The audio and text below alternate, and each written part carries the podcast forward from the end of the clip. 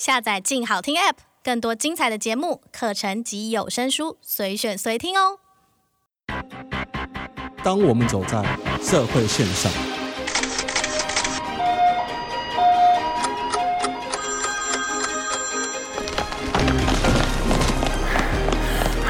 当我们走在社会线上。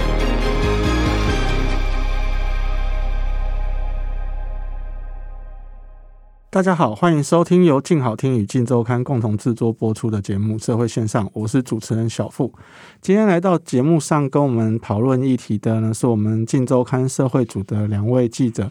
呃，一位是文渊，哎，大家好，好，另外一位是我们的育才，各位听众大家好，哎，这两位在我们社会组里面都算是呃，起码十年以上资历的记者，那两位在呃路线上也都。专门负责刑事局的部分。那今天我们会请到两位的原因，是因为我们今天跟大家讨论的题目是，我们要来聊一聊，就是最近，当然因为疫情关系，社会事件有比较少一点。可是我想大家都还有印象，就是说在疫情之前，呃，一些社会事件闹得沸沸扬扬，比如说松山之乱啊，就是警局跟黑帮的事情，然后。还有更早期的，比如说馆长枪击案，去年的馆长枪击案也有扯到黑帮。那我们今天就是来跟大家聊一聊，说，哎，我们台湾的黑帮从最早的日据时期到现在，我们整个台湾黑帮的演变跟生态。那当然，我们今天讨论这个题目，并不是说要讲说，呃，大哥有多威啊，然后鼓励青少年去加入，而是我们希望大家可以借由这些历史的轨迹，去知道说，去当黑帮分子，或者是说去做一些为非作歹的事，其实到最后你的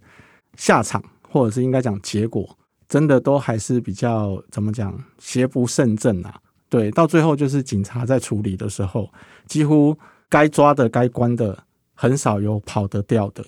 对，如果他现在有跑掉，我们现在大概也不太敢讲，所以。在聊这个题目的时候，我希望听众就是说，呃，不要误会，说我们是在说，我们不是在拍古惑仔电影，好，我们没有说浩南哥有多厉害，我们是跟大家讲说，呃，拍了母汤点啊，这样子。对，那我们可能就先请文渊来跟我们聊一下，就是说，我们台湾的黑帮大概是从什么时候开始有的？然后就是说，这中间的演变到底是什么样的一个状况？好的。那我们台湾其实黑帮哦，很早早在嗯，大概日据时代的时候就已经有了，当时的人都称为说啊浪人、浪人之类的。那一直在演变到民国大概三十四年以后，台湾慢慢的就有一些本土的地方的角头开始出现了。嗯，然后看在早期像罗摩啊一块呢有没有哈？流氓角头，其实，在民国三十四年以后，他们的社会当时是农村的社会，可是，在一些比较人比较多的地方，那开始就会出现一些角头啊、罗摩这些的。那在国内，其实第一个黑帮成立的是四海帮，它大约是在民国四十三年、四十四年的时候。那当时四海帮成立是一些很年轻的青少年啊，哦，他们可能就是基于对帮派的一个憧憬，所以他们在台湾大学里面成立了一个四海帮。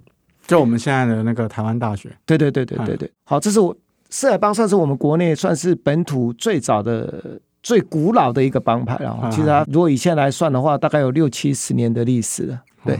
那一直后来大概在隔了大概两三年之后，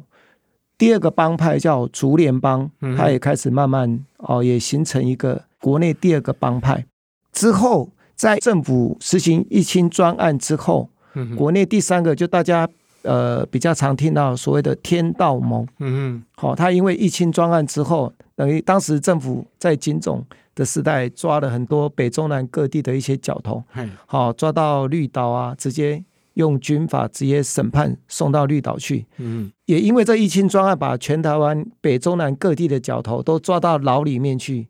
他们在对对，等于在里面哦深造之后呢，毕业之后他们大家就等于是。同样同届的毕业生，等于大家都有革命情感，变同学这样。对，变同学，所以他们后来出狱之后，他们就串联起来，成立了大概就是我们现在熟知、常听到的天道盟。好，当然我们国内是这三个帮派是比较大的。你刚才有提到嘛，就是说最早是农村的角头开始出现，那其实我印象当中啊，就是说，其实早年的台湾角呃角头，它的范围大概就是一个村子或一个镇。好，那其实当时的角头，虽然说我们觉得他在我们现在定义来讲，角头是黑帮，可是当时的角头在大家的观念里面，反而角头是保护本地人不受外地人欺负的那个角色。那就是说，后来像你讲的，就是说，哎，后来开始出现了四海帮。然后又有竹联帮，那就是说这些东西在一些类型上，它是有，比如说功能或者是怎么样的方向是不一样的，对不对？因为我记得这个部分好像在刑事局的部分，他们当时也做过一些相关的调查，这样。嗯，那个根据刑事警察局反黑科，他们针对国内帮派的演进，哦，他们啊长期有做一些的追踪。好，跟了解。那其实，在刑事局的统计资料里面，他们大致上可以把我们国内的帮派分为三种类型。嗯哼。好，第一个就是所谓的组织型。哦，所谓组织型就是那种传统，就是有固定名称的帮派名称的。比如说哦，就大家熟知的啊，四海啊、天道啊、嗯、竹联啊、好松联啊什么之类的，它是有一个固定名称的。那这些帮派大部分。他们也有一个入帮的仪式，就是说你叫到他们帮派啊，比如说你可能要喝血酒啊，嗯，好，可能要宣誓啊，好，不能背叛组织啊。那他们有一些的，然后另外你进去之后，你是跟哪一个大哥啊？好，你是跟他们这个帮帮派里面的哪一个分会啊？好，那他们有一定的脉络可循的。好，那另外一个这种组织型的，因为他要扩展他们的势力，所以他们通常是跨区域性的啊，比如他可能。啊，在北部啊，双北市发展之外，他可能去台中或桃园，好或人口比较密集的地方，他有可能会有跨区域性的。嗯，好。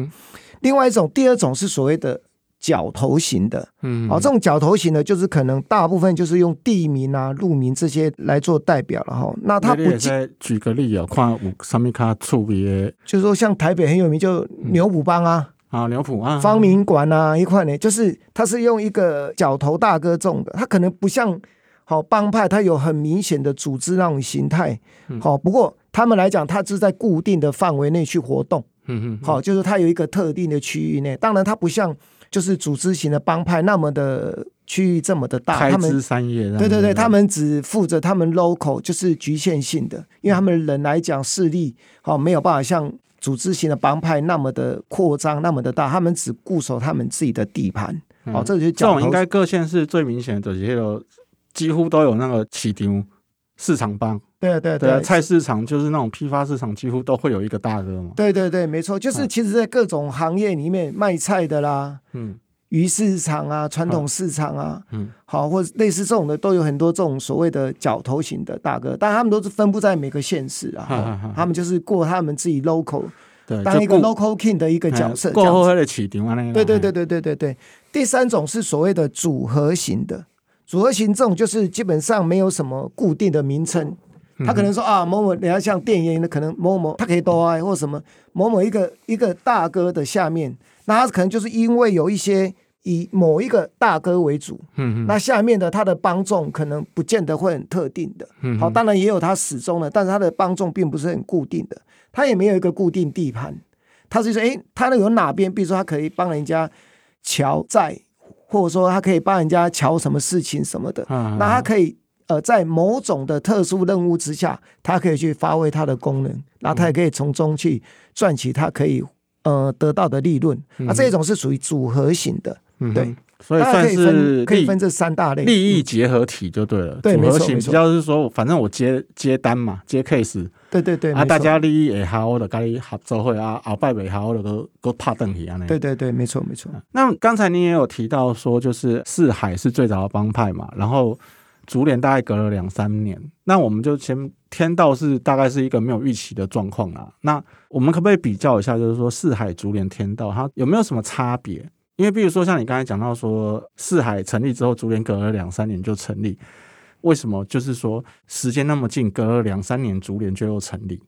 这应该从他们成立的背景呃是不比较不一样的。嗯嗯，四海帮还开始成立，大部分都是年轻人为主。在当年成立初期的时候，嗯、他们是有一定的理想性的，嗯、做一些他们想做的事情。嗯，四海帮他，因为他们很多当时招进来的这些帮众，其实他们的家世背景都不错，嗯哼，他当时很多都是那种外省的那种二代啊，受的教育也还蛮高的，嗯，所以他们其实四海帮，他可以讲说是我们国内黑帮里面。他们算是蛮有头脑的，嗯，哦，那另外一个他们在经济方面，哦，当然他不会像一般传统呃帮派，就是可能又靠打打杀杀去赚钱啊。嗯、其实四海帮不是，他是其实他们是蛮有生意头脑的，一直到现在也都是。嗯、他不是说哦动不动就是要动刀动枪，嗯、他们是属于动脑的一种帮派，嗯、做生意。其实在国内有很多很知名的人物，其实他们都跟四海帮有一些。关联，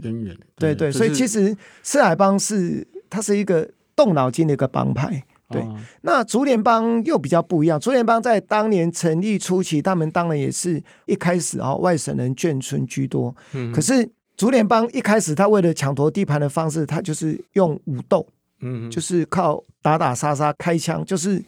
等于说用用用刀用枪这样子用血这样拼出来和出来的，所以。竹联帮一开始他们要抢夺地盘的时候，他们是采取比较激进的方式来做。那天道盟又比较另外一种形态，因为他们被关过，这些本土的这些各地的角头，因为在当时了哈，就是被 被一些竹联帮啊，被一些外省帮派在狱中欺负。好，那加上当时的狱政的政策管理上面，对一些本土的帮派也比较打压，所以大家在牢里面都同穿一条裤子。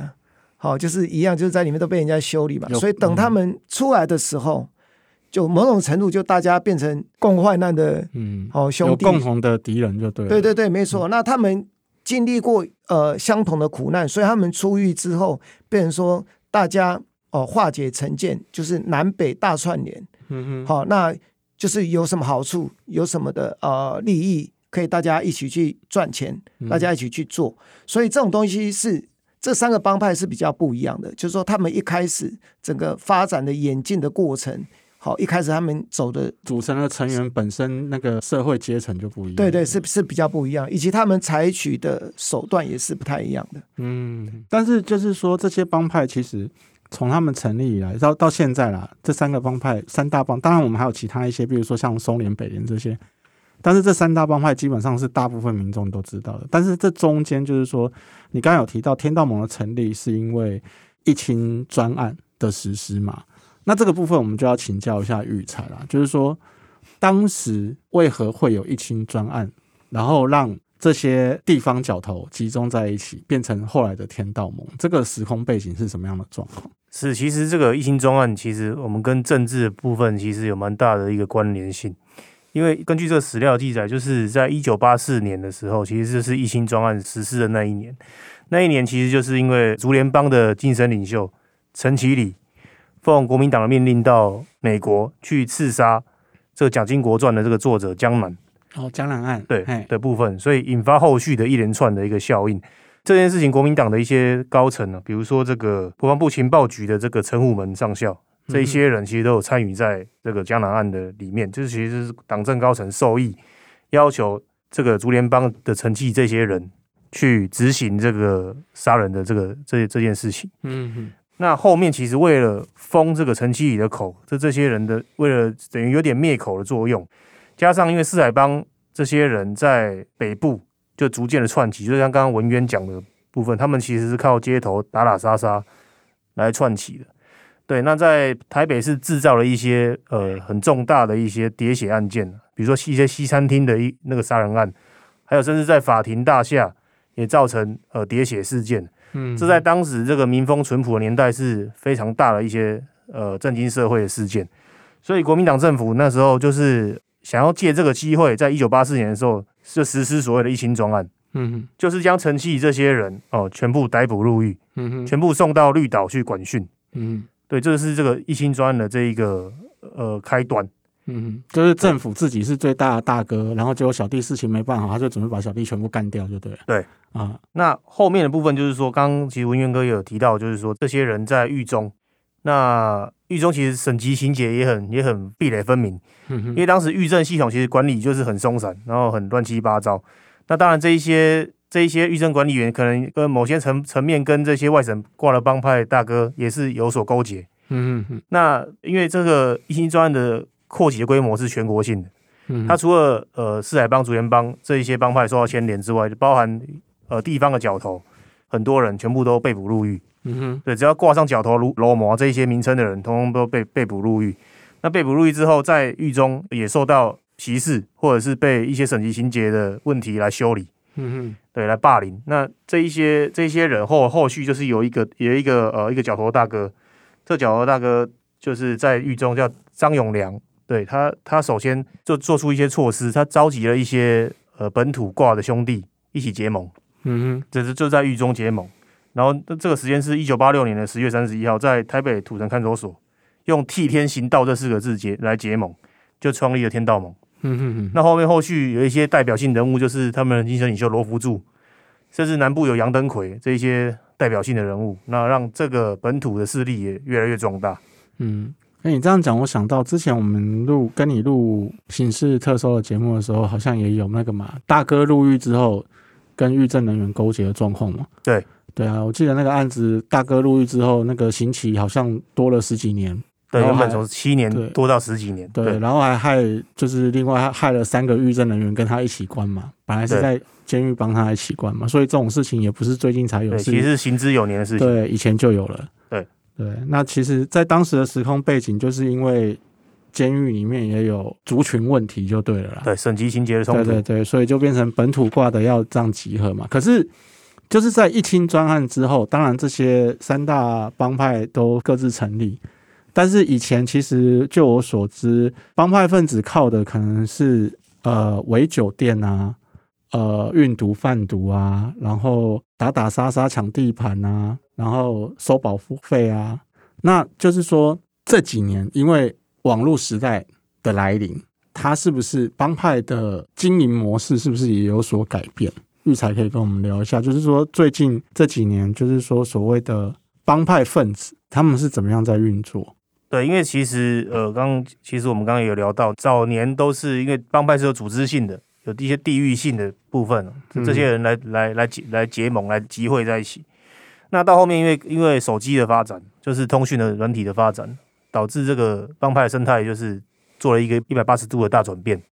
那因为现在年轻人全部都是依靠手机在通讯，嗯，对，那当然就是透过 Line 或者是一些通讯软体在联络。比较著名的就是说，台北有一个二零一四年的时候有一个中山联盟，嗯，对，其实这个这个联盟是是挂在那个竹联帮底下的，对，他某一些人其实是一些黑帮的二代，或者是一些有钱人的二代，因为不务正业，然后出来就是靠玩乐或者是靠一些利益的集结就结合在一起，嗯哼，那。二零一四年的时候，台北有个夜店叫 Spark，在那个信义区。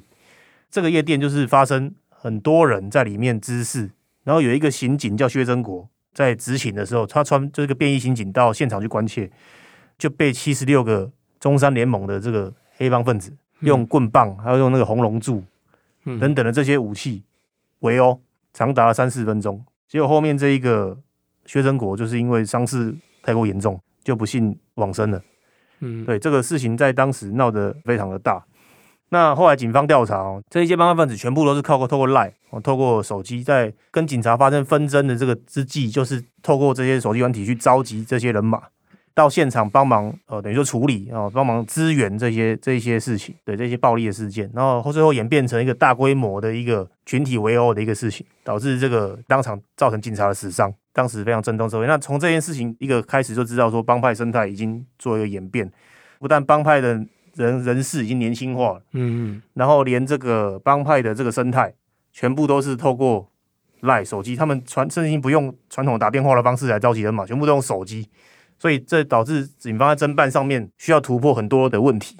因为就我所知啊，就是文渊可能也比较会知道，就是说现在很多大哥啊。对，有时候会跟我们聊说，现在小朋友都是吸毒吸到头壳坏掉。就算他现在讲的是他哪是哪个帮派成员，但是其实吸毒之后，警将嘛就被丢了啦。哎，然后现在警方也是，警方在办一个，比如说毁损啊，就比如说去砸人家店，去抓人，去打人。好，以前呢，我可能是抓到一个，我就知道这一卦全部都是天道四海竹联，一定都同一卦。对，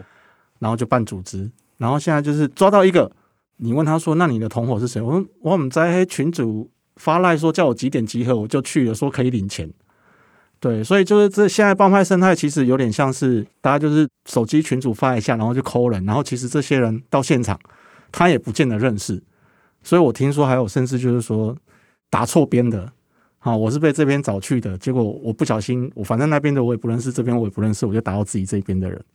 当然，我们今天跟大家聊的是从日据时代开始到现在帮派的一些概况，然后。随着时代变迁，帮派的情况也会不一样。那接下来就是说，我们的节目后面会开始跟大家聊到说，呃，包括四海、天道、竹联这三大帮派，从以前到现在的一些比较有名的治安事件，好，比如说像刚才育才有听到的江南案，或者是说像曾经跟那个电影明星王宇发生的一些纠纷，然后到司法大厦，甚至直接在法院就砍人。对，那我们后面都会继续再跟大家聊到这样的题目，那也希望大家可以继续收听。那我今天我们谢谢文渊跟育才，谢谢各位听众，谢谢。好，那也谢谢大家今天的收听。有兴趣了解更多的听众，欢迎锁定由静好听与静周刊共同制作播出的《社会线上》，我们下次见。想听爱听，就在静好听。